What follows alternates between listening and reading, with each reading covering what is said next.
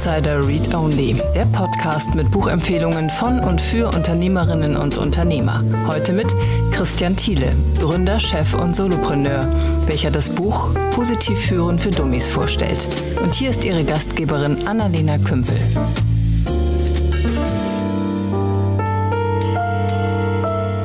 Dank und herzlich willkommen zur heutigen Folge von Read Only. Mein Name ist Annalena Kümpel und ich spreche heute mit Christian Thiele. Christian ist Coach und Trainer für die Themen positive Führung und Stärken stärken. Er arbeitet mit vielen Unternehmen aus unterschiedlichen Bereichen, auch mit verschiedenen Startups. Er hat im Interview verraten, dass er am allerliebsten mit Gründerinnen arbeitet, die schon zum zweiten Mal gründen.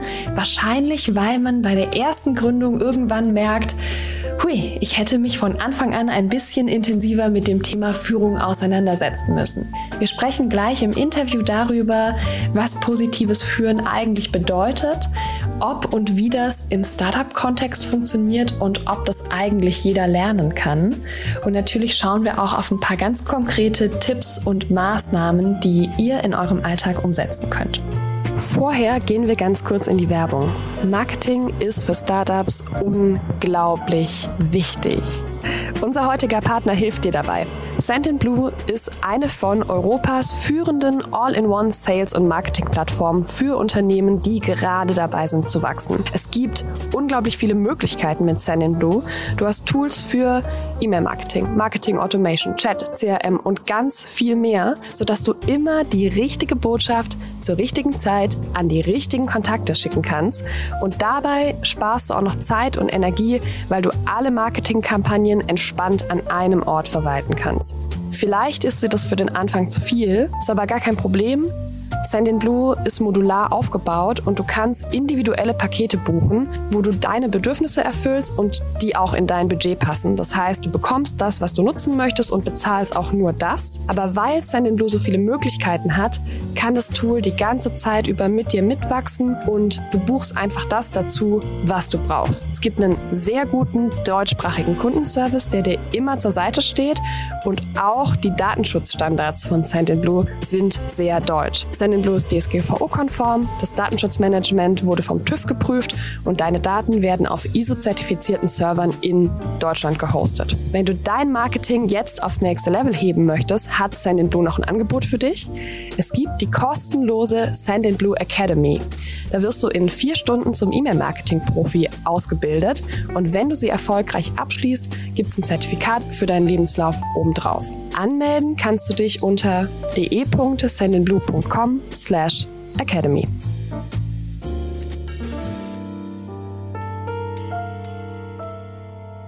Hallo Christian. Guten Morgen, Annalena.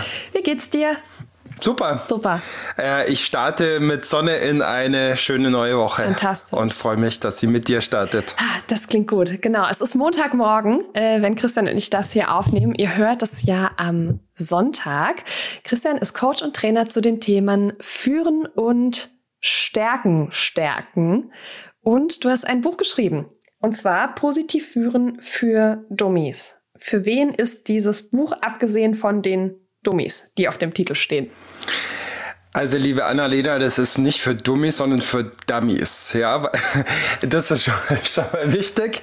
Ähm, und der Verlag sagt, Dummies verstehen wir als Menschen, die sich erstens ähm, als Lernende, als Dazulernende begreifen und die zweitens die Themen und die Menschen, mit denen sie arbeiten oder für die sie arbeiten, wichtiger nehmen als sich selbst. Also von dem her ist es äh, ja vielleicht so eine bisschen selbstironische ähm, ja, Bezeichnung für Menschen, die irgendwie noch weiterkommen wollen. Und ich möchte mich mit dem Buch an alle Menschen wenden, die in irgendeiner Form mit Führung, mit Verantwortung zu tun haben, sei es in einem Unternehmen, sei es in einer Behörde, sei es in einem Verein und die da vielleicht noch ein bisschen was, ja, einerseits dazulernen wollen und sich vielleicht auch in manchen Dingen bestätigen bestätigt wissen wollen und meine Haltung und meine Methodik und meine Erfahrungen sind dann natürlich die aus der positiven Psychologie und aus der Positive Leadership. Genau, wir sprechen gleich über das Thema, aber über das Buch mhm. wüsste ich gerne noch, warum du dich dafür entschieden hast,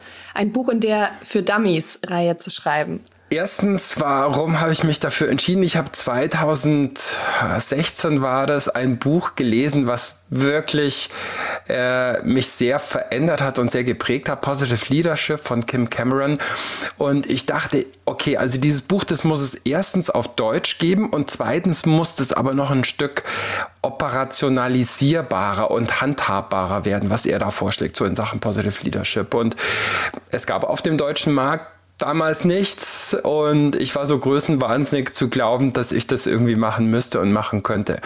In den vier Jahren, die ich an dem Buch geschrieben habe, sind wirklich, wirklich tolle Bücher auf dem deutschen Markt erschienen. Von dem her weiß ich gar nicht mehr so richtig, ob es das jetzt noch braucht. Drittens, warum ich, habe ich das in dieser Reihe geschrieben? Diese Reihe macht es dem Schreibenden oder der Schreibenden total schwer und dem Lesenden oder der Lesenden total leicht, weil äh, die Bücher Bücher sehr kleinteilig aufgebaut sind. Meine Lektorin hat immer zu mir gesagt, sie schreiben hier ein Sachbuch, aber kein Fachbuch. Also das heißt ähm, in, in, in Deutsch und nicht in Fachchinesisch oder in Jargon. Und wie gesagt, eben immer sehr klar strukturiert und viele Beispielkästen. Und ja, und mir hat das einfach gefallen, dieser, dieser, dieser Ansatz. Und ich hatte dann auch relativ schnell, nachdem ich äh, dem, dem Verlag Verlag dieses Exposé äh, geschickt hatte, hatte ich von der Lektorin zurückbekommen, ja, finden wir gut, machen wir. Und dann dachte ich, ja gut, dann soll es so sein. Dann springen wir doch mal ins Thema. Was ist denn positives Führen? Positives Führen ist ein systematischer Führungsansatz, der auf Forschung basiert und trotzdem ganz handhabbar und alltagstauglich ist der zum Ziel hat, äh, Leistungsfähigkeit, Wohlbefinden, äh, miteinander, Sinn erleben, äh, miteinander zu, zu verbinden und den man messen, trainieren, verbessern kann. Mhm. Und wie kommst du zu dem Thema? Ich komme zu dem Thema aus zwei Richtungen und zwar aus hin zu aus einer Hinzu-Motivation und aus einer Weg von Motivation. Ich komme ursprünglich aus dem Medienbereich, habe 2010, hatte dann so Führungsjobs inne und hatte dann 2010 äh, nach einer Führungskräfteentwicklung, die mich total begeistert hat, wo ich total viel gelernt habe, hatte ich dann äh, eine Coaching-Ausbildung gemacht, ursprünglich um meinen Job als Führungskraft, als Textchef, als Projektleiter besser zu machen.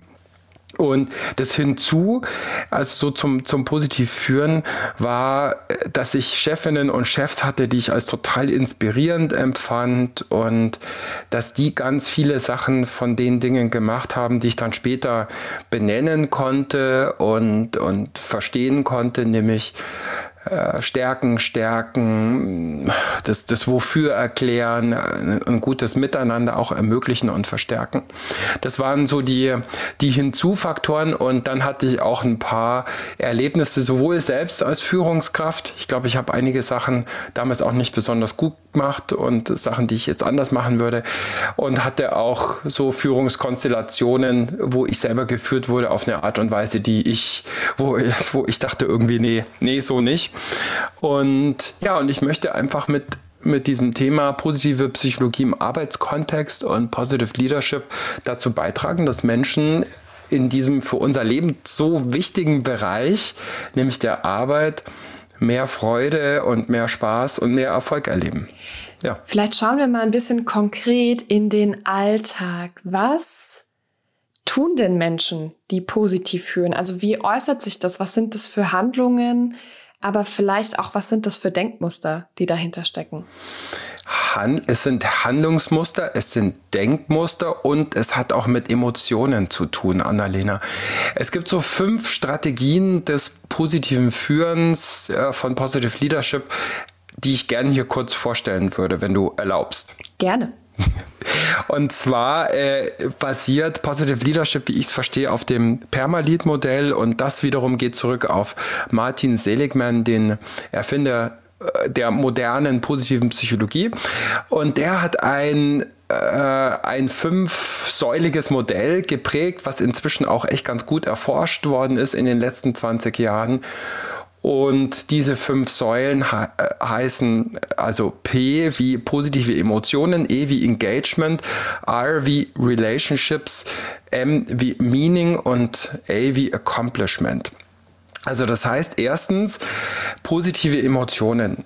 Wie kann ich als Führungskraft dazu beitragen, dass sowohl ich selbst regelmäßig Positivität erlebe und dass Stress und Ärger und Neid und die ganzen anderen Aspekte der Negativität weniger werden und beherrschbar werden, weil Menschen, die positive Emotionen erleben, die, die fühlen sich nicht nur besser, sondern die sind auch kreativer, die sind leistungsfähiger, werden besser von ihren Chefs und Chefinnen be, ähm, beurteilt.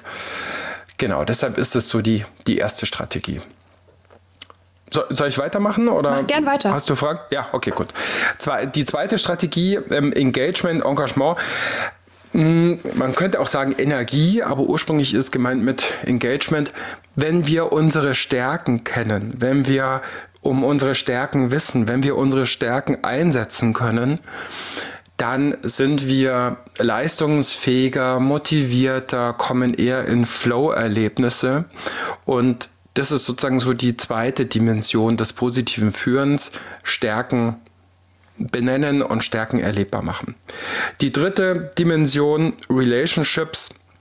Ja, inwiefern sorge ich als Führungskraft dafür, dass Menschen in meinem Verantwortungsbereich auch ein gutes Miteinander erleben. Und ich glaube, das ist jetzt gerade in diesen virtuellen und hybriden Zeiten, in denen wir sind und auf die wir zusteuern, ja, einerseits total self-evident und auf, auf der anderen Seite wirklich eine Herausforderung, sowohl für die Führenden als auch für die Teams.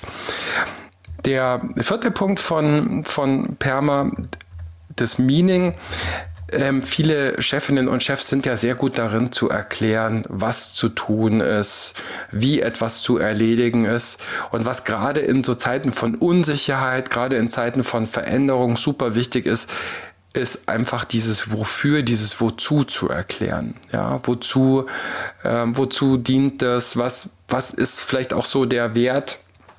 den unsere äh, Produkte, unsere Dienstleistungen für andere Menschen haben und das den Leuten immer wieder auch erlebbar zu machen. So, und die fünfte Säule, Accomplishment, also das heißt sowas wie Selbstwirksamkeit, sowohl bei den Einzelnen als auch im Team erlebbar zu machen.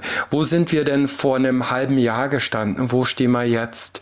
Ähm, wie lassen sich vielleicht auch Zwischenziele, Meilensteine festlegen und eben dann auch deren Erreichung äh, ja, sichtbar machen. Wir sind ja häufig wahnsinnig gut darin, festzustellen, was alles nicht geklappt hat, woran es noch fehlt.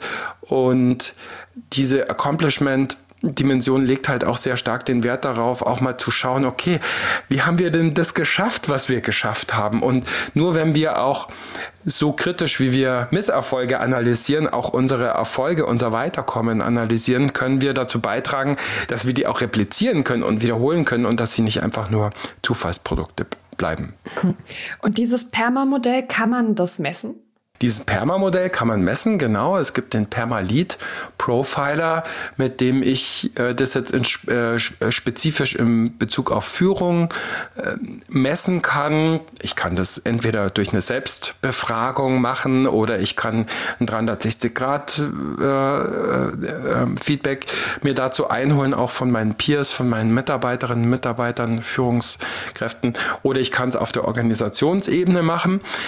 Ähm, aber es gibt auch Tools, wo man für sich sozusagen einfach nur selbst sein Perma erheben kann. Genau. Und man kann es messen und man kann es wie viele andere Arten der Glücksmessung, ähm, andere Dimensionen des, des, des, der Mess, des, des Messbarmachens von Wohlbefinden dann auch in einem halben Jahr wieder machen und schauen, was hat sich verändert und kann das damit auch besprechbar machen. Und du arbeitest ja zu dem ganzen Thema mit verschiedenen Menschen und Unternehmen zusammen. Und wenn ich das richtig verstanden habe, auch ein bisschen im Startup-Bereich. Da ist ja unsere Zielgruppe, wenn du jetzt in so ein junges Unternehmen reinkommst, was beobachtest du da an Führungskultur, bevor ihr zusammenarbeitet? Äh, ja, bevor wir zusammenarbeiten, kann ich ja noch gar nicht so viel beobachten. Ich kann ja erst dann anfangen zu beobachten, äh, wenn, wenn, wenn wir anfangen zusammenzuarbeiten. Aber also ich habe äh, so im Startup-Bereich habe ich am allerliebsten mit den Leuten zu tun, die zum zweiten Mal gründen. Ja, um meine kleine, äh, nicht äh, wissenschaftlich validierte äh, ähm, Erhebung hat so ergeben, dass viele Startups, die zum ersten Mal gründen, also sehr stark so auf das Produkt oder auf die Idee gehen. Ja, und wir haben eine tolle, wir haben eine tolle Idee, wir haben ein tolles Produkt und dann geht alles nur darum. Und, ähm, und viele scheitern daran, dass sie dann irgendwann feststellen müssen, ja, wir haben uns jetzt, keine Ahnung, zwei oder vier oder fünf Jahre oder drei Jahre total ausgebrannt, weil wir uns überhaupt nicht damit auseinandergesetzt haben, was sind jetzt hier so Strukturen, die sinnvoll sind, wie können wir, wie können wir auch sowas wie ein gutes ähm, HR ähm, ein Personalwesen hier für unsere Leute auch äh, erlebbar machen. Und häufig sind dann so Leute, die zum zweiten Mal gründen, die sagen, okay, die erste Idee, die war trotzdem geil, ähm, aber wir haben sie nicht zum Fliegen gebracht. Ich habe jetzt eine andere und wir wollen das jetzt diesmal nochmal machen, aber von vornherein insofern ein Stück erwachsener, als wir von vornherein auch auf so ein paar Sachen achten wie ja gute Arbeitsumgebung, ähm, vernünftige, vernünftige Teamrollen, ähm, Führung auch anfangen zu, zu reflektieren. Und wir ziehen jetzt auch gerade irgendwie eine zweite Führungsebene ein, weil es kann nicht alles bei den, bei den Gründerinnen und Gründern hängen. Und das ist dann so der Moment, wo, wo, wo ich würde ich sagen, am liebsten reinkomme oder am wirkungsvollsten bin mit meiner Arbeit, weil so das Verständnis dafür, dass ja, Arbeit auch ganz viel mit Wohlbefinden zu tun hat und mit nachhaltiger und langfristiger Leistungsfähigkeit. Ähm, ja, wenn das schon da ist, dann dann sind die Ohren schon gespitzt sozusagen für das, was ich zu sagen habe. Und dann habe ich den Eindruck, bin ich da wirksam mit den Dingen, die ich dann so anbringen kann und vorschlagen kann. Ja, ich nehme das auch so ein bisschen wahr. Also ich sehe immer wieder, dass äh, GründerInnen nicht immer gute Führungskräfte sind. Eigentlich sogar in den seltensten Fällen.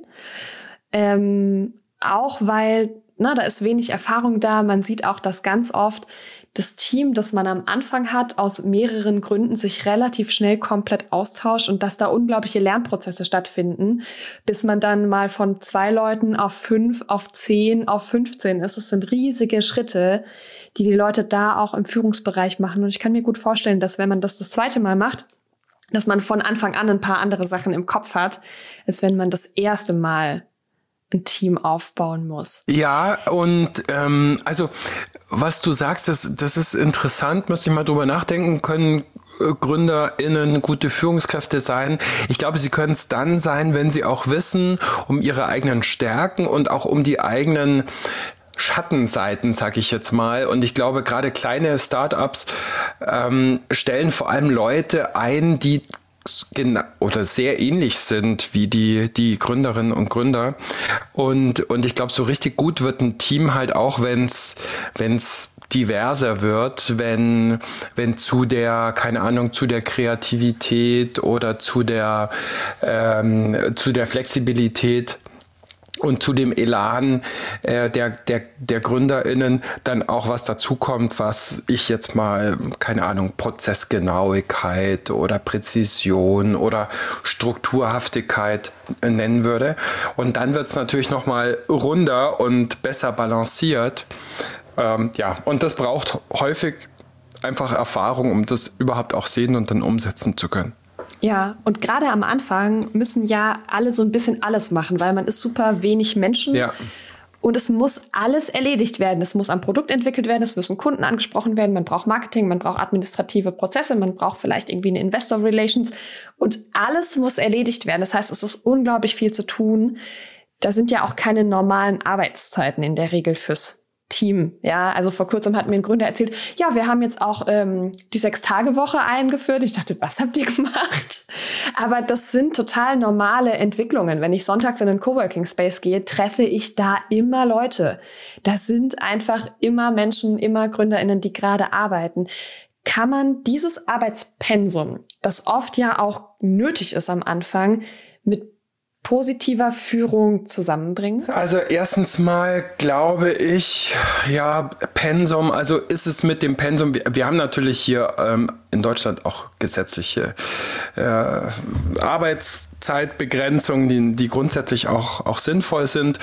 Ähm, aber wo natürlich immer so die Frage ist, sind die, sind die auch so umsetzbar, sind die auch so realistisch? Und ich erlebe jetzt natürlich durch die stärkere, durch die viel stärkere Digitalisierung auch in so ganz eher traditionellen Organisationen und Unternehmensbereichen, zum einen total viele neue Chancen und Möglichkeiten, was so die Vereinbarkeit von Berufsleben, Freizeit und, und Familie angeht. Und auf der anderen Seite kennen wir alle halt auch neue Herausforderungen. Ja, wie klappe ich die Kiste auch mal zu? Wie, wie kriege ich auch mal den Kopf frei? Und ich glaube, dass gerade so im Gründungsbereich, ähm, ja, das lebt ja, das lebt ja sozusagen nicht von der Ausführung von irgendwas, was man seit tausend Jahren macht, sondern es lebt von der Kreativität und von, von, von neuen Perspektiven.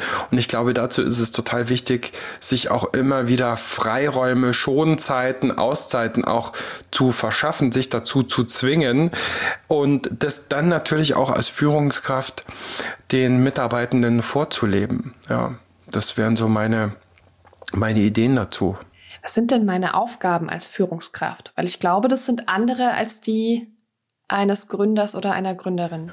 Meine Aufgaben als Führungskraft, also es hängt natürlich immer sehr so vom, vom Kontext ab. Ich sag mal, was aus meiner Sicht viel zu sehr die Aufgabe noch von Führungskräften häufig ist und was sie weniger sein sollte, nämlich mitzuarbeiten und das Gleiche zu machen, was die, was die Mitarbeitenden machen. Also gerade Leute, die aus dem Team aufsteigen und dann so eine erste Führungsrolle haben, Teamlead oder, oder Head-Off dann oder wie auch immer das heißt, da erlebe ich den Fels häufig noch sehr, sehr schwer abzugeben, zu delegieren und zu sagen, du könntest du das für mich machen. Und ich glaube, dass wir jetzt gerade in diesen immer phygitaleren, hybrideren Zeiten, ähm, dass Führung nochmal viel mehr Raum für Führung braucht, also für den Leuten den Puls fühlen, wie geht's euch, ähm, wie wollen wir zusammenarbeiten, ähm, Meetings organisieren, Meetings vorbereiten,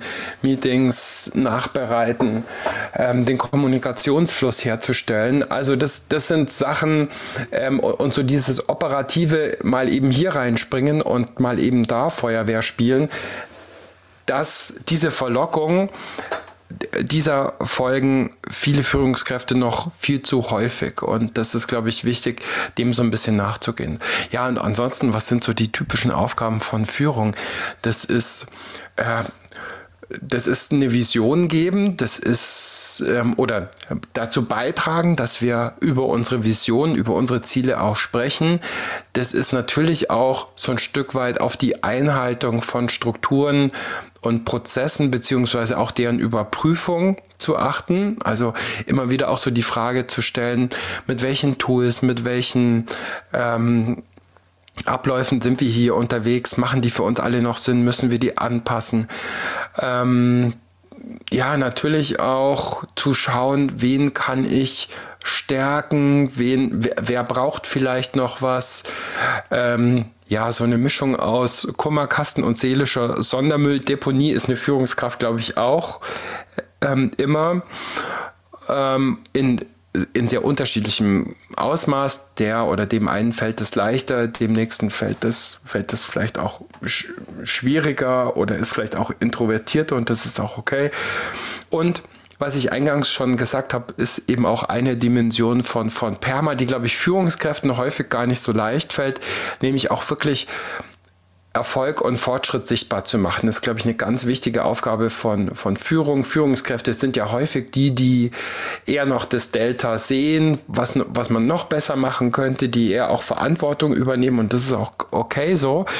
Aber ich glaube, was so für die Motivation und für das Engagement sowohl von einem selber als auch von den Leuten, die man führt, für die man verantwortlich ist, total wichtig ist es, immer wieder eben auch Erfolg sichtbar zu machen und Fortschritt sichtbar zu machen. Mhm. Dann würde ich gerne mal konkret mit dir in Maßnahmen schauen, wie Führungskräfte das umsetzen können. Also mir ist total klar, dass vor allem, was man tut, ja immer ein Gedankenprozess stehen muss. Ja, also das kommt immer zuerst. Das können wir aber hier im Podcast super schlecht abfrühstücken, weil wir nicht mit den Leuten reden können.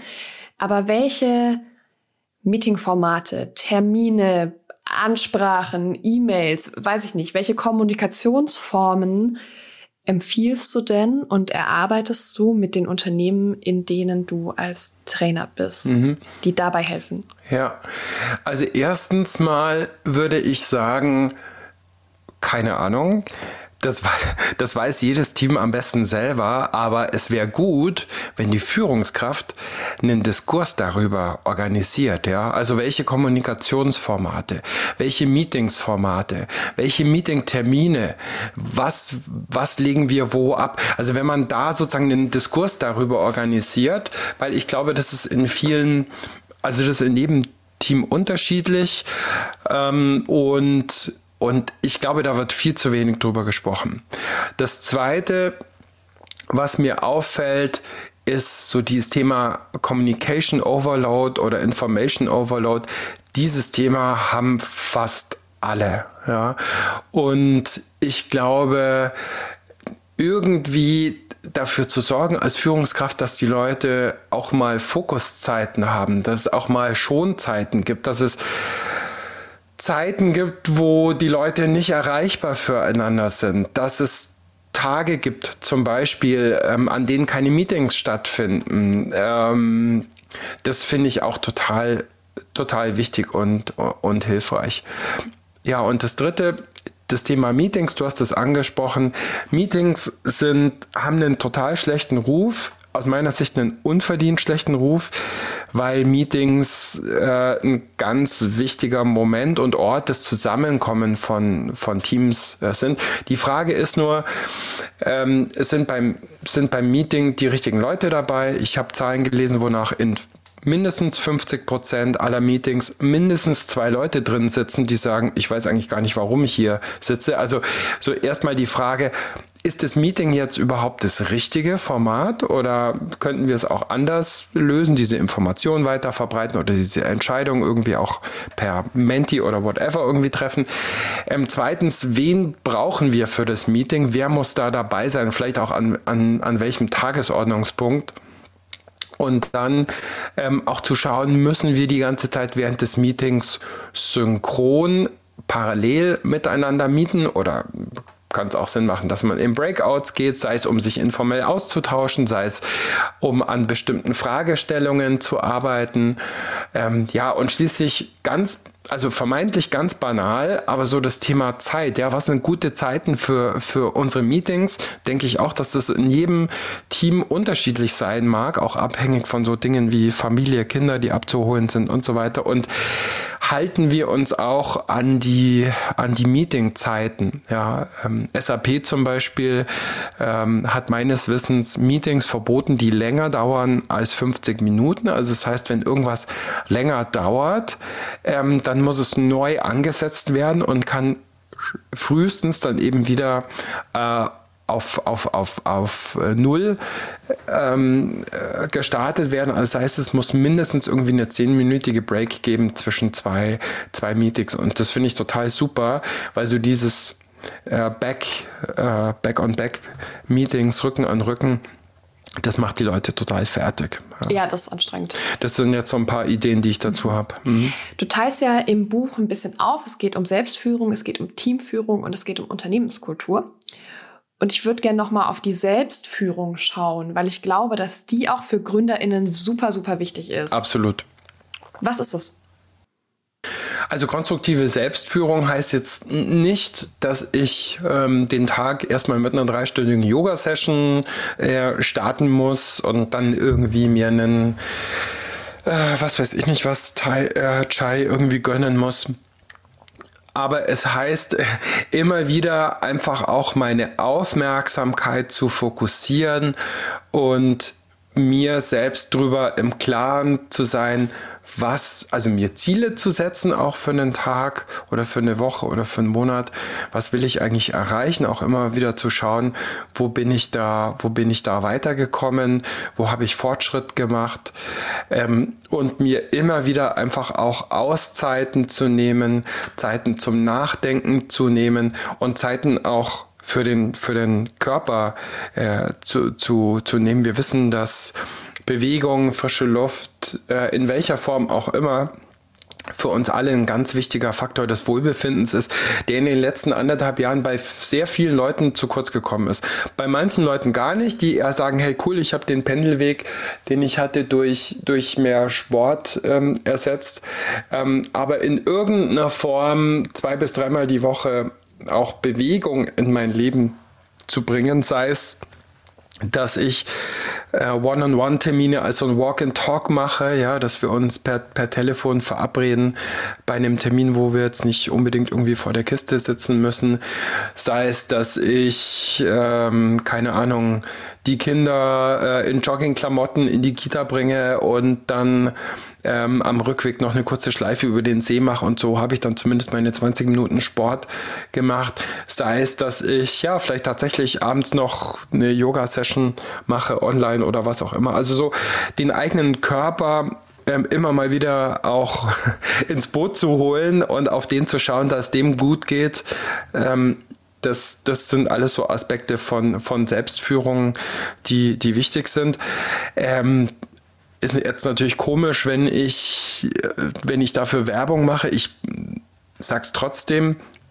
Coaching ist natürlich so eine Form des sehr individuellen ähm, Self- pasten, ähm, selbst dirigierten Lernens und Dazulernens, was natürlich für viele Menschen, äh, gerade die in so einem Gründer- und Startup-Wahnsinn sind, vielleicht total hilfreich sein kann, weil die können jetzt nicht irgendwie vier Tage auf ein Führungsseminar gehen, aber die können vielleicht alle Woche oder alle zwei Wochen mal sich eine Stunde ähm, Coaching mit einer guten Coachin oder mit einem guten Coach äh, gönnen, um sich für sich auch so ein bisschen zu sortieren, die eigenen Skills zu, zu reflektieren und vielleicht auch mal besser zu werden in der einen oder anderen Dimension.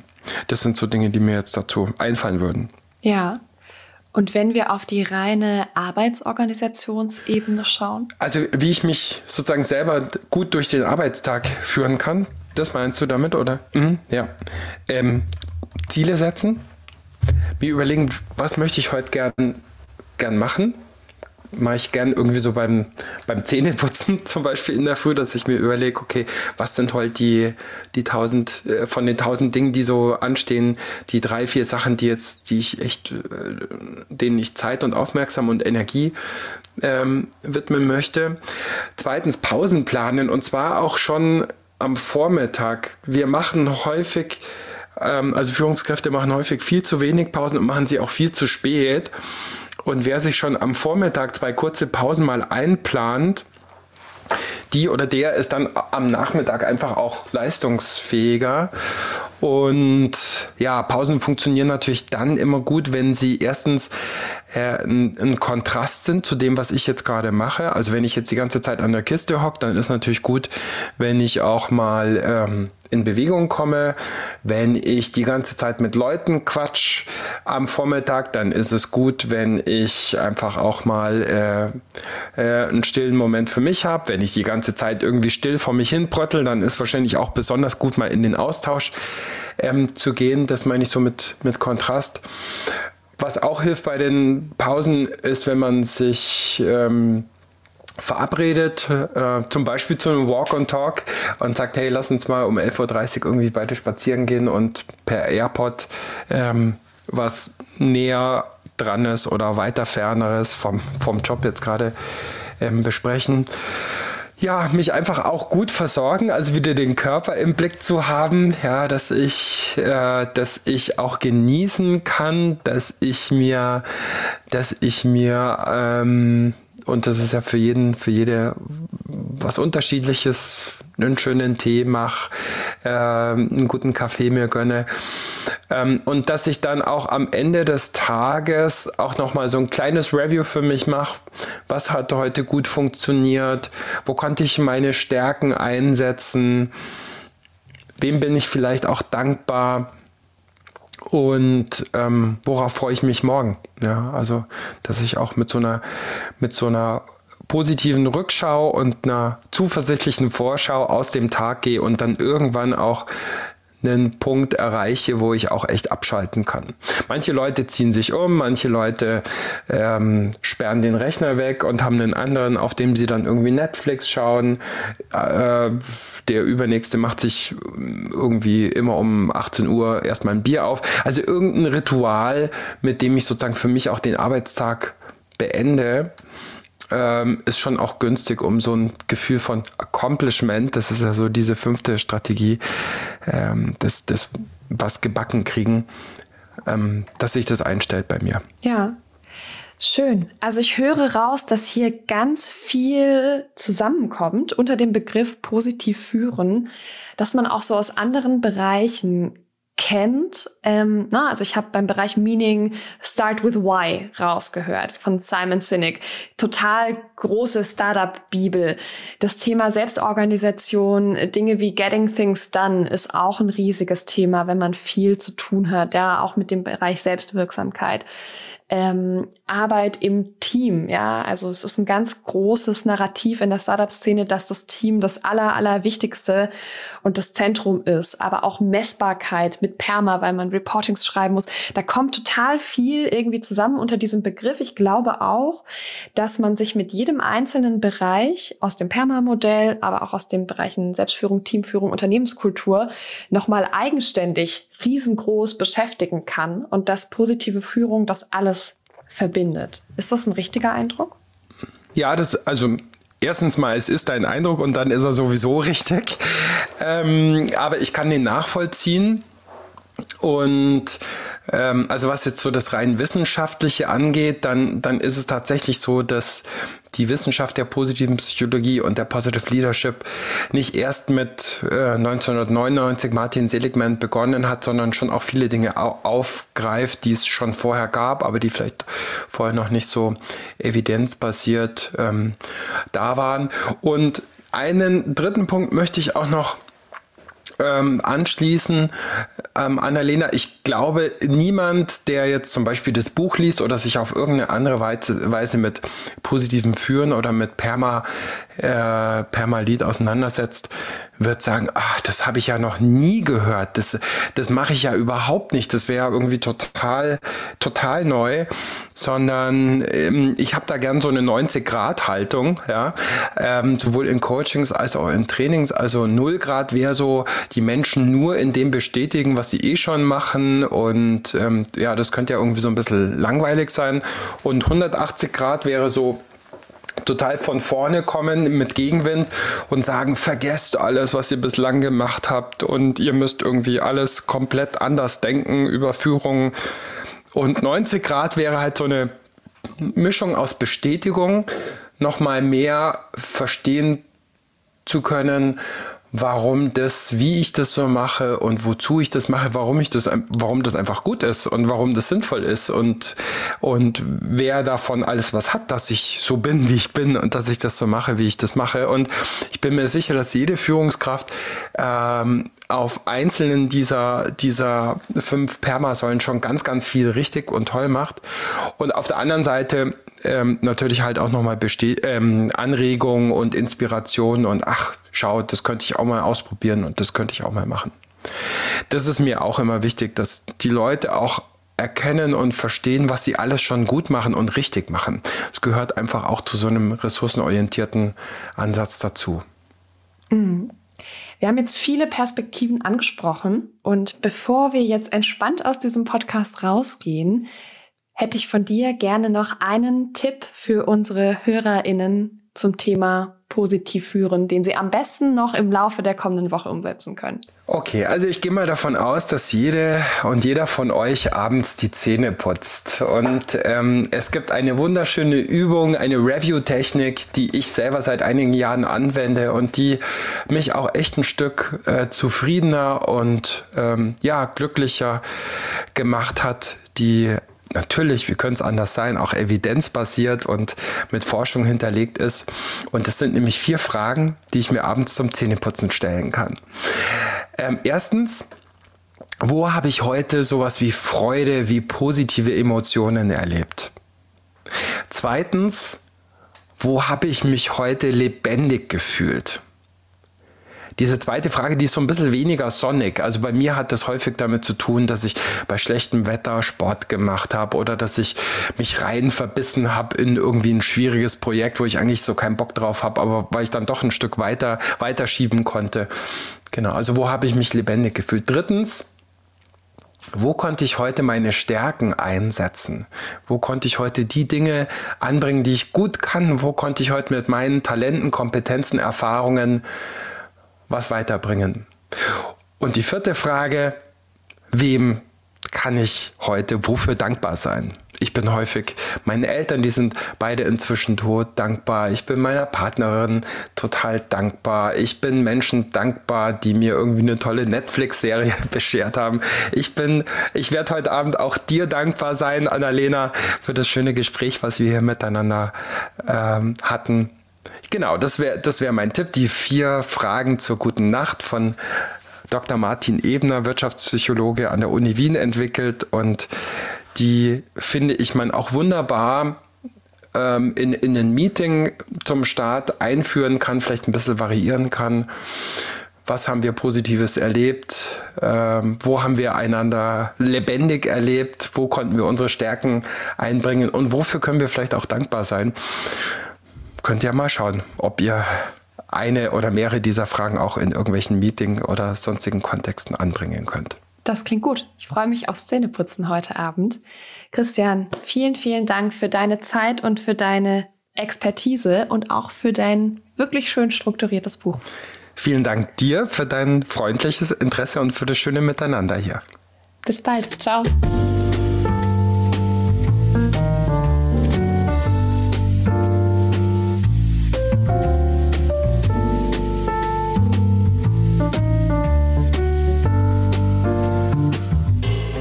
Das Buch Positiv führen von Christian Thiele umfasst 304 Seiten und ist für 15 Euro im lokalen Buchhandel oder auf www.willei-vch.de erhältlich.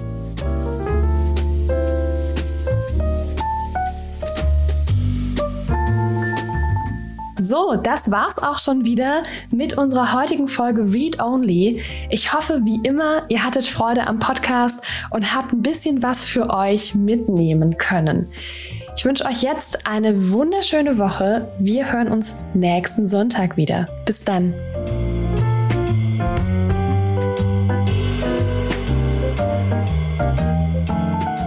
Wir verlosen fünf Exemplare des Buches Positiv führen von Christian Thiele. Zum Teilnehmen einfach eine E-Mail mit dem Betreff Gewinnspiel und dem Wunschbuch an gewinnspiel at startup-insider.com schreiben. Das war die 35. Folge von Startup Insider Read Only, dem Podcast mit Buchempfehlungen von und für Unternehmerinnen und Unternehmer.